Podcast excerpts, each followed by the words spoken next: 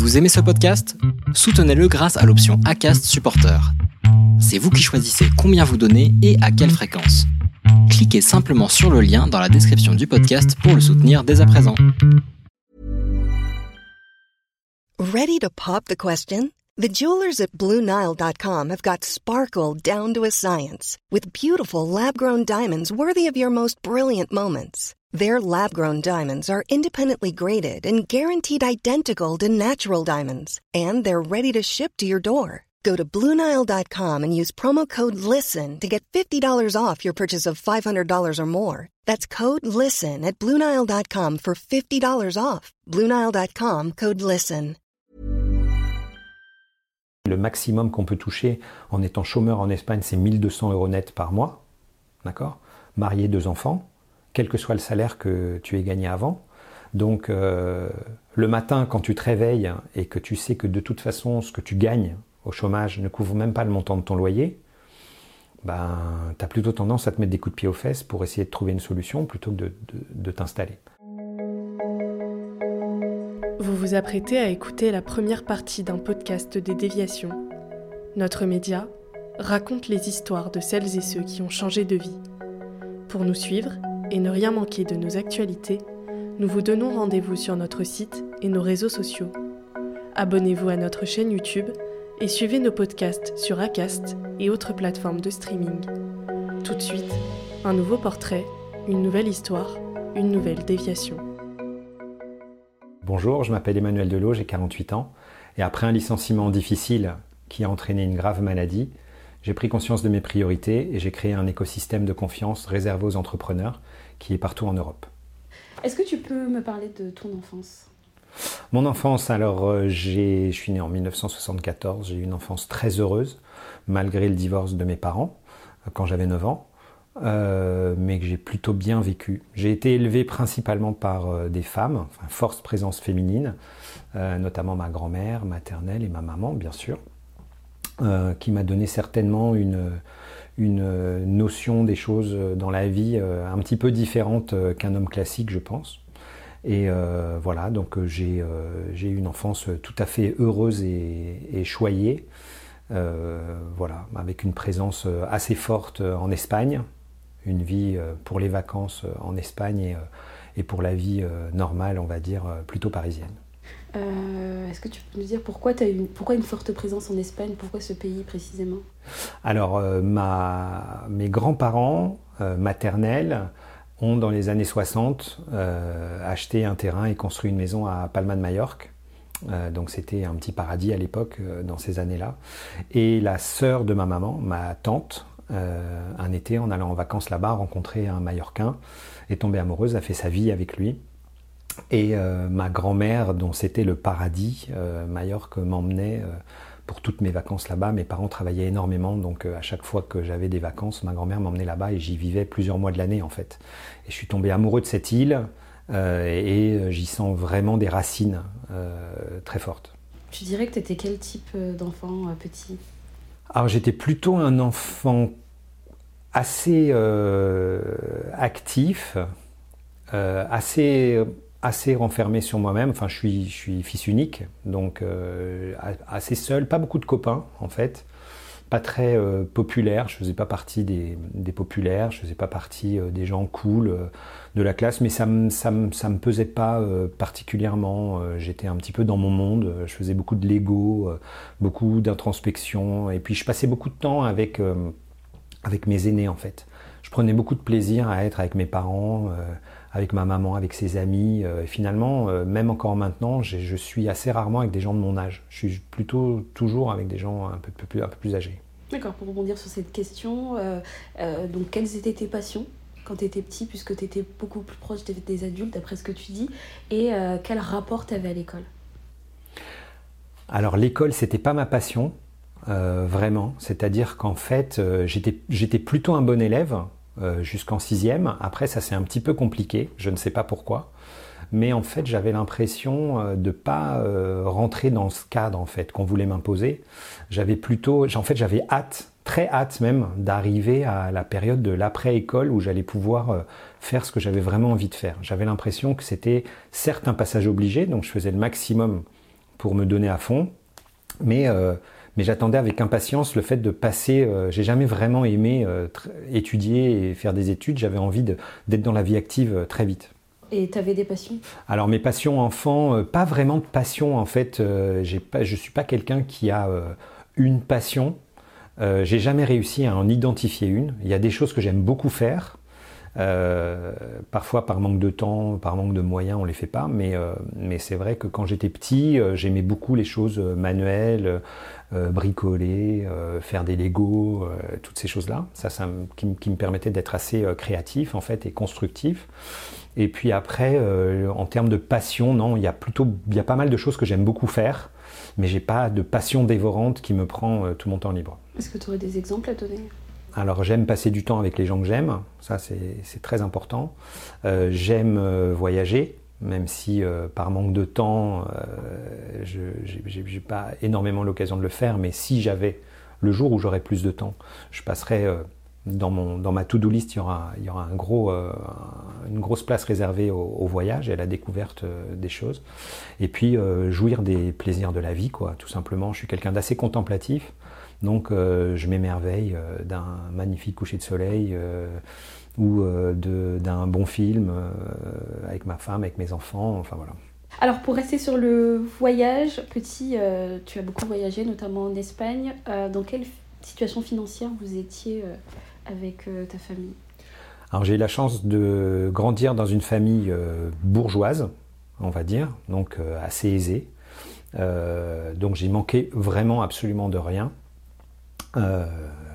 J'étais pourri gâté par, par mes grands-parents, mais pourri gâté dans le bon sens, c'est-à-dire avec énormément d'amour déjà, donc ça c'était le principal. Et puis après, matériellement, j'ai vraiment manqué de rien et j'ai des parents et notamment une maman qui a tout sacrifié pour que je puisse euh, me construire, faire les études que j'ai fait, euh, partir. Je suis parti vivre un an aux États-Unis. Euh, elle a tout pris en charge. Enfin voilà, j'ai une maman qui s'est beaucoup investie financièrement dans, dans ma vie et je sais maintenant avec du recul, puisqu'elle a eu la, elle a eu la, gentillesse et l'intelligence de pas trop me le faire sentir sur le moment, qu'il y a eu une période de sa vie où elle s'est énormément sacrifiée pour que moi je ne manque de rien. Quelle euh, adolescente étais euh, plus jeune? Et après, on va rebondir sur les études. Tu pourras préciser quelles études tu as faites, pourquoi, etc. Alors, l'adolescence, c'est pas la période que je préfère dans ma vie. Euh, j'ai pas été un adolescent euh, compliqué du tout. Je pense même que mes parents étaient assez étonnés d'avoir un ado assez cool et qui faisait pas de conneries. mais en fait, j'étais pas super bien. J'étais, j'étais en surpoids. Euh, j'étais pas beau gosse, euh, j'étais pas euh, le populaire en classe, etc. Et donc c'est vrai que j'admirais un petit peu tous mes copains de lycée qui étaient les mecs cool, branchés, qui étaient bien sapés, qui étaient. Moi, je venais pas vraiment de ce, monde-là en fait. Hein. même si je venais d'un milieu aisé, on m'a appris la valeur des choses. C'est-à-dire qu'on m'a jamais donné euh, gratuitement euh, des vêtements chers ou des choses comme ça. Euh, j'ai dû participer pour pouvoir me les payer. Enfin voilà, c'est un peu cette mentalité-là, mais qui est bien, c'est celle que j'ai inculquée à mes enfants et je pense que c'est comme ça que, que, ça fonctionne, enfin apprendre la valeur des choses.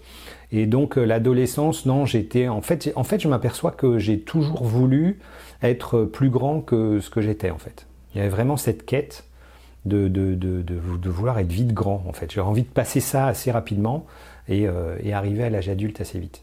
Qu'est-ce que ça t'a appris, euh, le fait d'être en marche comme ça, de vouloir euh, un peu, de regarder un peu de loin les personnes populaires et de pas être en groupe? Qu'est-ce que tu, retiens de cette période? Alors j'ai pas j'ai pas de frustration de ça, c'est-à-dire que je me sentais pas mal à l'aise j'étais pas du tout quelqu'un qui était mis à l'écart, j'étais pas le vilain petit canard, hein. j'avais quand même des copains, mais en fait ce que je veux dire par là c'est que j'avais pas j'étais pas copain avec tout le monde. J'avais quelques copains, des bons copains, euh, même certains euh, qui faisaient partie des populaires et qui auraient pu ne pas faire l'effort d'être amis avec moi. Mais voilà, j'avais, j'étais pas forcément en, demande de ça. Bizarrement, j'étais assez admiratif, mais j'étais pas prêt à tout pour le devenir. Quoi. Voilà, je me disais euh, bon, c'est un passage, c'est comme ça. On verra quand je serai plus grand. J'avais, j'avais conscience que tout ça n'était qu'un un peu un passage, mais j'ai gardé deux trois amis de cette période-là. voilà, mais j'étais plus déjà à l'époque, je pense, je savais pas comment l'expliquer, mais déjà j'accordais peut-être de l'importance au, rapport sincère avec les gens plutôt que de quelque chose d'assez euh, superficiel. Donc tout ce qui brillait me fascinait un petit peu, mais euh, m'attirait pas au point de changer ma vie, essayer absolument de ressembler à ces gens-là. Je voulais quand même garder mon, identité et en fait euh, que les gens m'aiment pour ce que je suis et comme je suis et pas moi forcément avoir fait beaucoup d'efforts pour qu'on m'aime quelles études tu, tu as faites et est-ce que ça a été par choix, par passion ou par défaut Alors pas par passion, parce que les études ça n'a jamais été une passion. Je dirais en fait que euh, j'ai grandi, j'ai grandi dans une famille où je n'ai manqué de rien, mais c'était une famille de gens, euh, des commerçants. Dans ma famille, en fait, je suis le premier dans ma famille à avoir eu son bac, qui a eu son bac. Euh, mes parents font partie de cette génération où on pouvait, sans diplôme ou avec très peu de diplôme, arriver à une situation professionnelle admirable, et ça a été le cas de mes parents. Mes grands-parents étaient commerçants, ils étaient artisans bouchers euh, à, Paris et mes autres grands-parents étaient, étaient dans la fonction publique. Donc c'était c'était pas des, des voilà, il y avait pas ça faisait partie d'une génération où il n'y avait pas ce besoin de diplôme pour euh, réussir euh, dans la vie. Donc en fait, moi j'ai eu, ça s'est toujours assez bien passé. En fait, hein. il y a eu une période de début de collège où ça a été compliqué, mais la partie du lycée s'est très bien passée. Et puis j'ai eu mon bac, j'ai eu un bac scientifique, donc j'avais pas le niveau suffisant en maths pour un, ce qu'on appelait un bac C à l'époque. Donc j'ai passé un bac D, plus orienté sur les, sur les sciences que sur les mathématiques en fait. Et en fait derrière, euh, j'avais, mais ça concerne 80% euh, des, des, gamins de cet âge-là, de 17-18 ans, c'est-à-dire qu'arrivé au bac, je savais toujours pas ce que je voulais faire de ma vie.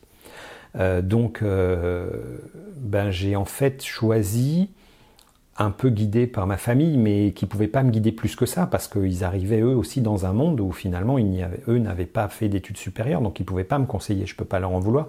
Donc finalement, on s'est tous orientés vers quelque chose qui me fermait le moins de portes possible. Donc en gros, à l'époque, c'était, euh, ben, il faut choisir, si tu es bon en sciences, choisis plutôt la voie scientifique, parce que même si tu reviens sur du littéraire derrière, c'est ce qui te fermera le moins de portes.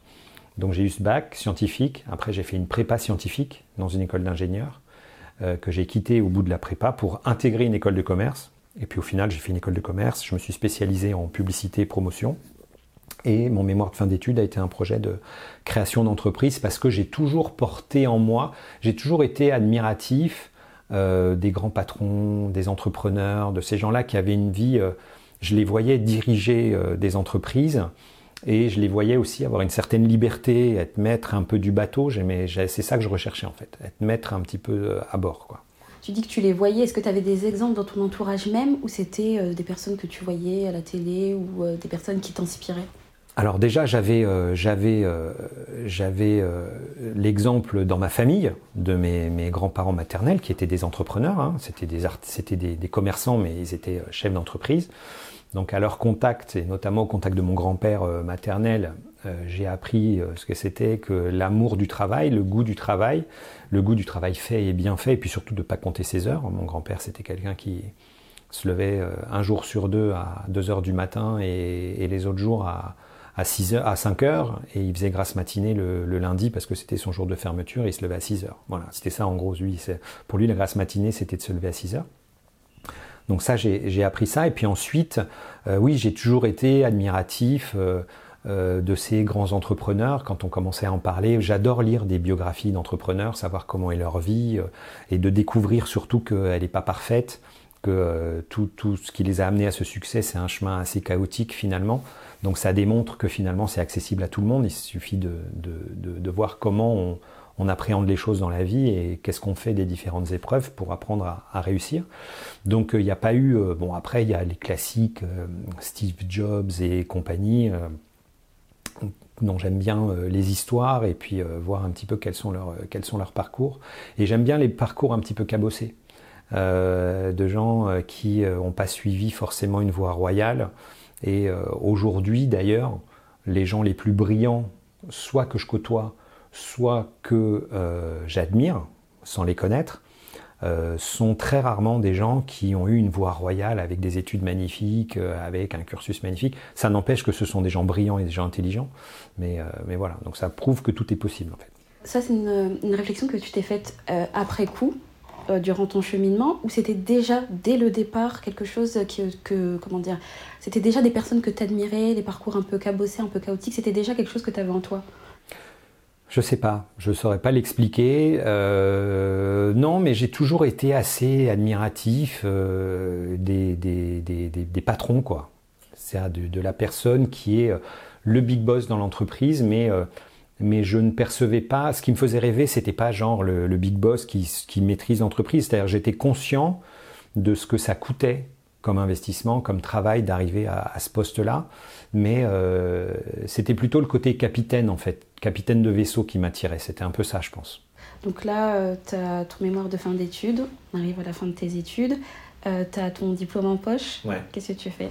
Donc j'ai failli créer ma, propre, ma première entreprise euh, juste à la fin de mes études, en sortant de mon école de commerce, avec ma maman, en fait. Euh, il se trouve que euh, j'avais mon mémoire de fin d'études en fait, c'était un. Alors aujourd'hui, ça peut paraître quelque chose de complètement risible et obsolète, mais il faut se remettre dans le contexte. Donc en 1997, quand j'ai eu mon diplôme, c'était un projet, ça se serait appelé Vidéo Express, j'ai le dossier quelque part, et en gros, c'était développer une chaîne de vidéo club euh, avec. Euh, en gros, on, on achetait en tant que client la prestation globale, c'est-à-dire qu'on appelait et on se faisait livrer le film qu'on voulait voir avec la pizza, avec euh, tout, tout pour faire, pour passer une bonne soirée. Et pas que avoir accès au film, mais surtout sans avoir à se déplacer au vidéoclub en, en l'ayant chez soi. Et ma maman a trouvé le projet génial. J'ai eu 18 sur 20 à, à, ce mémoire de fin d'études, donc ça a vraiment plu à l'équipe pédagogique de mon école de commerce. Et ma maman m'a dit, bah, écoute, si tu veux, euh, moi j'adore ton projet, euh, j'ai un peu d'argent de côté, si tu veux, je quitte mon travail, et on se lance, et on lance ce, truc. Alors j'ai hésité, et je lui ai dit, écoute, je préférerais quand même pendant quelques années euh, savoir ce que c'est que le monde du travail, le monde de l'entreprise. Je ne croyais pas au fait d'être tout de suite patron sans savoir comment ça se passait dans les différents échelons dans une entreprise. Donc j'ai souhaité rentrer dans le monde du travail, mais j'ai toujours été animé en disant, un jour je monterai ma boîte, un jour je serai patron de mon entreprise, même si je travaille seul, mais un jour je, mènerai ma, propre barque, mais j'avais ce besoin de découvrir ça. Et grand bien m'en a pris, puisque euh, un an après commençait Netflix et compagnie, alors sur des modèles qui ne sont pas les modèles actuels, mais en gros là aujourd'hui il doit rester, je crois qu'il y a 20 vidéoclubs en France, donc euh, j'ai très bien fait finalement, l'univers m'a envoyé ce message de ne pas, me lancer là-dedans. Et ensuite, euh, donc, tu as ce projet avec ta maman. Elle investit ou pas dedans? Alors non. Donc on, du coup, on n'a pas fait, on a, on n'a pas à la sortie de mes études, j'ai pas créé mon entreprise avec ma maman. Euh, j'ai cherché du travail, donc je m'étais spécialisé en publicité promotion. Donc j'ai eu une première euh, expérience dans une agence de communication euh, parisienne. Je suis arrivé tout en bas de l'échelle, chef de pub junior. je suis resté neuf mois dans cette entreprise. Et euh, j'ai été chassé en fait par une autre entreprise, et je suis parti faire du conseil média pour l'industrie pharmaceutique pendant trois ans et demi. Ensuite, j'ai été de nouveau chassé euh, pour aller travailler dans les médias, donc chez Énergie, euh, la radio, à la régie publicitaire. Je vendais l'espace publicitaire des quatre stations du groupe euh, de Radio Énergie, Énergie, Nostalgie, chez FM et Rire et Chanson. Et euh, ensuite, quand on a décidé de partir en Espagne, c'est l'entreprise qui m'avait donné mon premier job, qui m'a proposé de créer leur filiale euh, en Espagne. À quel moment tu as senti qu'il y a quelque chose qui n'allait plus en France? Et pourquoi tu as décidé de partir euh, en Espagne? Alors il y a plusieurs facteurs. Alors déjà, on n'a pas fui la France, hein, pas du tout. Et d'ailleurs, euh, c'est une image qui colle euh, aux expatriés. C'est on pense que les Français quittent la France parce qu'ils supportent plus la France. Alors en fait, c'est complètement faux. Euh, on part pour vivre une nouvelle expérience. Et puis le voyage, c'est très enrichissant aussi. L'expatriation, je la recommande à tout le monde. Allez voir comment ça se passe ailleurs. Ne serait-ce que pour vous apercevoir de la qualité de vie qu'on a en France. On, s'en rend compte vraiment quand on la quitte. Euh, non, non, c'était ce soir. Alors déjà, il y avait la très forte proximité avec l'Espagne. Déjà, moi, comme j'ai expliqué avec les Baléares, ma famille à Majorque, etc., et j'adorais aller là-bas. Ma femme Patricia est franco-espagnole. Sa maman est de Barcelone. Donc le choix, c'était de se dire à un moment donné, est-ce qu'on se rapprocherait pas de nos familles et de nos amis en Espagne, et si on allait chercher de la qualité de vie? Euh, Parce que à Paris, en fait, on s'était aperçu que on avait tous les deux un super job. Moi, j'avais un poste commercial dans les médias, dans une boîte super cool, hyper réputée. Donc, c'est vrai que pour l'ego, c'est sympa parce que voilà, quand on dit qu'on travaille dans telle boîte, telle boîte, ben, dans les conversations, ça, ça intéresse. Je gagnais très bien ma vie. Ma femme Patricia, elle était traductrice, interprète à l'ambassade du Mexique. Elle gagnait très bien sa vie. Euh, c'est le moment où on s'est marié, on a eu notre premier enfant, on a eu deux enfants, Arthur euh, et puis Emma trois ans après. Et avec notre Emma venant de naître, on s'est dit, mais euh, voilà, on n'a on a plus tellement les moyens d'habiter à Paris comme on voudrait y habiter. C'est-à-dire quand on s'est mis ensemble avec Patricia, on habitait dans le 5e, au pied de la rue Mouffetard. Après, on est allé vivre à Neuilly-sur-Seine, enfin, dans des conditions très privilégiées. Et puis petit à petit, on s'est aperçu que ben, notre, nos moyens augmentaient, mais finalement n'augmentaient pas aussi vite que le niveau de vie à Paris. Et, on s'est dit, mais... Euh, on regardait un petit peu en Espagne euh, la qualité de vie qu'on aurait, on s'est dit, ben, tentons l'expérience, allons-y. Et il y a eu un alignement de planète en fait, à ce moment-là, qui a fait qu'on ne pouvait que se rendre à l'évidence de, partir. Alors à la base, c'était pas du tout une expatriation euh, euh, à long terme et définitive. D'ailleurs, elle ne l'est toujours pas. Hein. il est tout à fait envisageable que dans les prochaines années, on revienne s'installer en France, parce qu'aujourd'hui, nos intérêts économiques sont plutôt en France, ou ailleurs, on verra. Euh, mais euh, c'est vrai que euh, ça a été, on a eu, les enfants étaient petits, on avait envie de se rapprocher de, nos familles, on avait une opportunité à Barcelone, c'est-à-dire qu'on a décidé de déménager, on voulait y arriver dans de bonnes conditions, et donc on s'est mis tous les deux en recherche d'une opportunité professionnelle, et le deal c'était que le premier qui décrochait une bonne opportunité professionnelle à Barcelone, ben, dégénérait que l'autre le suive. Voilà. Donc c'est moi qui l'ai eu, cette opportunité d'aller créer la filiale espagnole donc d'une agence de communication parisienne à, Barcelone. Et on est parti en septembre 2006. Comment s'est passée l'arrivée Donc euh, des illusions, vous étiez comment euh, heureux? Alors l'avantage c'est qu'en fait on est arrivé euh, comme des étrangers mais pas vraiment comme des étrangers, c'est-à-dire qu'on s'est installé dans la région où on venait depuis notre naissance tous les deux en vacances. Ma femme elle est franco-espagnole, donc sa maman et la famille de sa maman est dans la région de Barcelone. Moi ma famille est au Baléares, donc à Majorque juste en face c'est 25 minutes de vol. Euh, et euh, il n'y a pas eu de désillusion parce qu'on connaissait déjà la ville, on connaissait déjà les quartiers où s'installer. On est arrivé dans de bonnes conditions, on a, installé, on a mis nos enfants au lycée français, donc vraiment on était dans de très bonnes conditions. La, surprise, elle a juste été de se dire bon bah maintenant on n'est pas là que pour euh, les vacances, on est là pour vivre et, pour relancer un business. Donc c'était, ça a été ma première expérience d'entrepreneur en fait, sachant que je n'avais que les inconvénients sur les avantages. Euh, c'est-à-dire j'avais tous les inconvénients de l'entrepreneur sans les avantages, si ce n'est le salaire assuré à la fin du mois. Ça, c'est vrai que c'est assez confortable, mais euh, derrière, euh, je, rendais compte à, j'étais patron salarié d'une filiale. Voilà. Donc en fait, la, ma maison, l'entreprise en fait n'a pas survécu à la crise de 2008. On s'est retrouvé, l'agence a très bien fonctionné les deux trois premières années. Euh, arrive la crise de 2008 avec des, coupes budgétaires. Donc on avait euh, euh, en gros, on faisait un gros chiffre d'affaires, mais 80%, près de 90% de ce chiffre d'affaires était concentré sur deux clients qui ont massivement désinvesti. Donc l'entreprise s'est retrouvée en, crise sous perfusion de la, maison mère et n'a pas su remonter assez vite la pente euh, par des choix euh, de ma maison mère qui ont été faits euh, qui n'étaient pas cohérents par rapport à ce qu'on aurait dû faire nous en Espagne. Donc ma maison mère a décidé de façon totalement brutale de fermer sa filiale en mai 2011. Je me suis fait virer salement et malproprement en 15 minutes par des gens que je connaissais depuis 10 ans et qui étaient soi-disant des amis dont je connaissais les femmes, les enfants, qui connaissaient ma femme, mes enfants que, euh, que je recevais à Barcelone, avec qui je faisais la fête, etc. etc. Et, voilà. Et de là est partie une période pas très sympathique de ma vie, euh, qui a duré quelques années quand même. Alors mon licenciement, ça a été très simple. Euh, j'avais les deux fondateurs de l'entreprise qui m'employaient. Qui euh, les deux coprésidents, on va dire. Il y en a un qui s'occupait un petit peu plus spécifiquement de, qui avait l'œil un petit peu plus sur euh, cette filiale espagnole. Et donc il venait régulièrement, euh, tous les deux, trois mois, à Barcelone pour faire le point et, parler un petit peu du, développement du business. Et donc il était prévu qu'il vienne.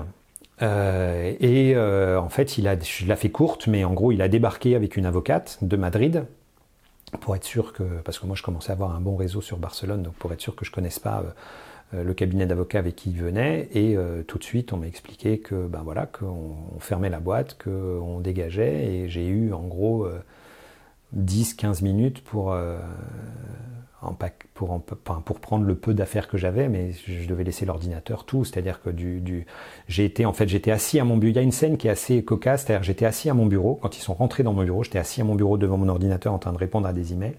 Ils se sont assis, euh, il y avait une petite salle, une petite table de réunion dans mon bureau. Donc je me suis levé, je les ai salués, j'ai embrassé euh, mon président, puisque c'était un ami. On s'est assis et euh, ils m'ont annoncé ça. Et je me suis relevé pour retourner à mon ordinateur. Et là, mon ordinateur était bloqué. Donc à distance par la maison mère, il avait été bloqué, machin. Donc j'ai eu l'impression d'être un peu un, bandit ou je sais pas quoi, enfin quelque chose. Ce que, je, reproche à la façon dont ça s'est passé, c'est qu'il n'y a eu aucun sentiment, absolument aucun sentiment venant de gens euh, dont j'attendais un petit peu de sentiment, sachant qu'en plus moi je leur avais proposé tous les scénarios possibles pour euh, même de clôturer cette entreprise, mais de le faire bien et pas juste de jeter les gens à la rue comme ils l'ont fait. Et c'est ce qui a été le plus violent? Ce qui a été le plus violent, ça a été ça. Après, ils ont, ils ont payé plus ou moins ce qu'ils devaient payer à, l'équipe, et pour moi, c'était le plus important. C'est ce pourquoi j'insistais. Et après, ils sont rentrés dans une situation très dure euh, vis-à-vis de moi, euh, pour me faire en gros porter le chapeau de l'échec de cette filiale. Et, euh, et donc, s'en est suivi un procès que j'ai perdu parce que j'étais pas armé pour bien le préparer, puisqu'en principe, j'aurais dû gagner ce procès. Eux ont juste joué sur une toute petite un tout petit point euh, légal dans lequel ils se sont engouffrés en fait, hein. mais globalement ils n'auraient pas dû gagner ce procès. Et, euh, voilà. Moi, je suis pas quelqu'un de conflictuel, je suis plutôt quelqu'un de compromis. Premier procès de ma vie, enfin première fois que ça se passe, première, première fois de ma vie que je me fais licencier, alors que jusque-là je m'étais toujours fait chasser pour apprendre un autre job. Première fois de ma vie que j'ai un vrai conflit, que je suis devant un tribunal, devant un juge avec des avocats. Enfin, je découvrais ça. Voilà. Donc je perds ce procès en début janvier 2012, euh, Coluche disait quelque chose que je trouve très juste. Il dit il y a deux, il y a deux types d'avocats dans la vie. Il y a l'avocat qui connaît bien la loi, il y a l'avocat qui connaît bien le juge. En Espagne, il y a un petit peu de ça. C'est-à-dire qu'en Espagne, quand vous pensez, je pense un peu partout, mais si vous prenez les meilleurs avocats, les cracks, enfin vraiment les, tueurs sur un sujet, vous avez plus de chances de gagner votre procès. Et moi, j'ai cru euh, de façon tout à fait, et puis par manque de moyens aussi, qu'en prenant un avocat que je connaissais comme ça, et de toute façon, je disais, bah, je, mais je suis obligé de gagner. Enfin, je ne comprends pas, je, vais gagner ce procès, il n'y a aucune raison que je le perde. Voilà. Et, euh, et donc tout ça s'est passé en Espagne avec tout ce que, tout ce que ça déclenche, c'est-à-dire quand on est au chômage en Espagne, le maximum qu'on peut toucher en étant chômeur en Espagne, c'est 1200 euros net par mois, d'accord? Marié, deux enfants, quel que soit le salaire que tu aies gagné avant, donc euh, le matin, quand tu te réveilles et que tu sais que de toute façon, ce que tu gagnes au chômage ne couvre même pas le montant de ton loyer, ben, tu as plutôt tendance à te mettre des coups de pied aux fesses pour essayer de trouver une solution plutôt que de, t'installer. C'est là où je disais la qualité de vie qu'on a en France, elle est, elle est, elle est dingue. Moi, la majorité des copains que je connais qui se sont retrouvés au chômage en France, en même temps que moi ou un peu après, en général, la première chose qu'ils ont fait, c'est qu'ils ont pris un peu de vacances parce qu'il faut souffler, tu vois, il faut reprendre le machin. Là, t'as pas le temps de souffler en Espagne. Mais en même temps, je, respecte ce, projet-là et je pense que j'aurais peut-être pas. Euh, l'inconfort est bon dans la vie aussi parce qu'il permet. Euh, c'est bien de pas avoir. Si on veut avancer dans la vie, c'est bien de pas trop s'installer dans le confort. Donc après, après le licenciement, pardon, euh, c'était quoi les, conséquences? La conséquence première, moi je suis quelqu'un qui est assez résilient et, et finalement tant qu'on s'attaque qu'à moi, il n'y a pas trop de problèmes. Par contre, euh, il ne faut pas toucher à un cheveu de ma femme ou de mes enfants, enfin de ma meute. J'ai un côté comme ça, assez émeute. Et c'est vrai que ça m'est déjà arrivé euh, dans de très rares occasions, mais par exemple quelqu'un dans la rue qui t'insulte ou, euh, qui t'envoie une vanne ou quelque chose, moi ça m'atteint assez peu. Mais quand ça concerne ma femme qui est à côté de moi ou mes enfants, là je peux sortir de mes gonds et devenir assez animal en fait. et en fait c'est surtout ça qui m'a. Euh, j'ai eu ce côté euh, chef de meute, cette responsabilité. J'ai eu à un moment donné l'impression que je pouvais. Que, enfin, très vite, j'ai eu l'impression que je perdais le contrôle, et notamment financier. Et ça a surtout été ça.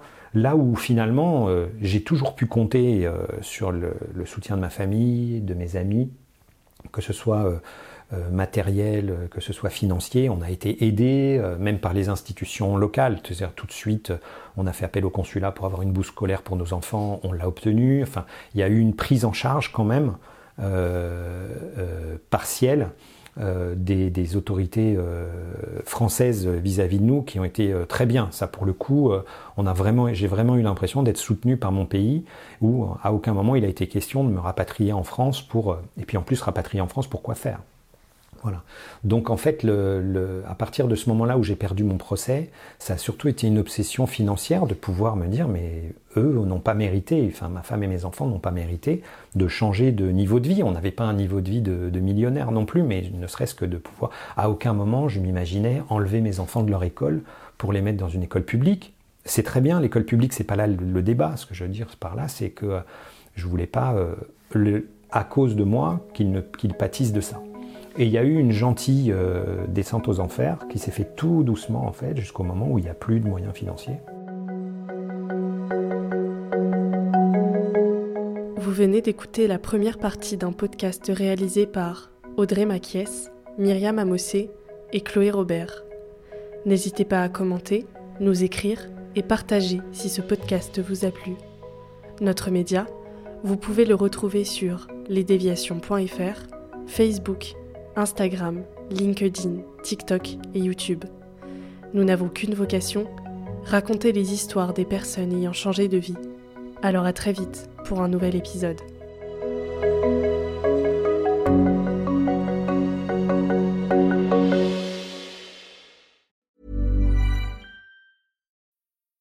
Need mealtime inspiration, it's worth shopping Kroger, where you'll find over 30,000 mouthwatering choices that excite your inner foodie. And no matter what tasty choice you make, you'll enjoy our everyday low prices, plus extra ways to save, like digital coupons worth over $600 each week. You can also save up to $1 off per gallon at the pump with fuel points. More savings and more inspiring flavors make shopping Kroger worth it every time. Kroger, fresh for everyone. Fuel restrictions apply.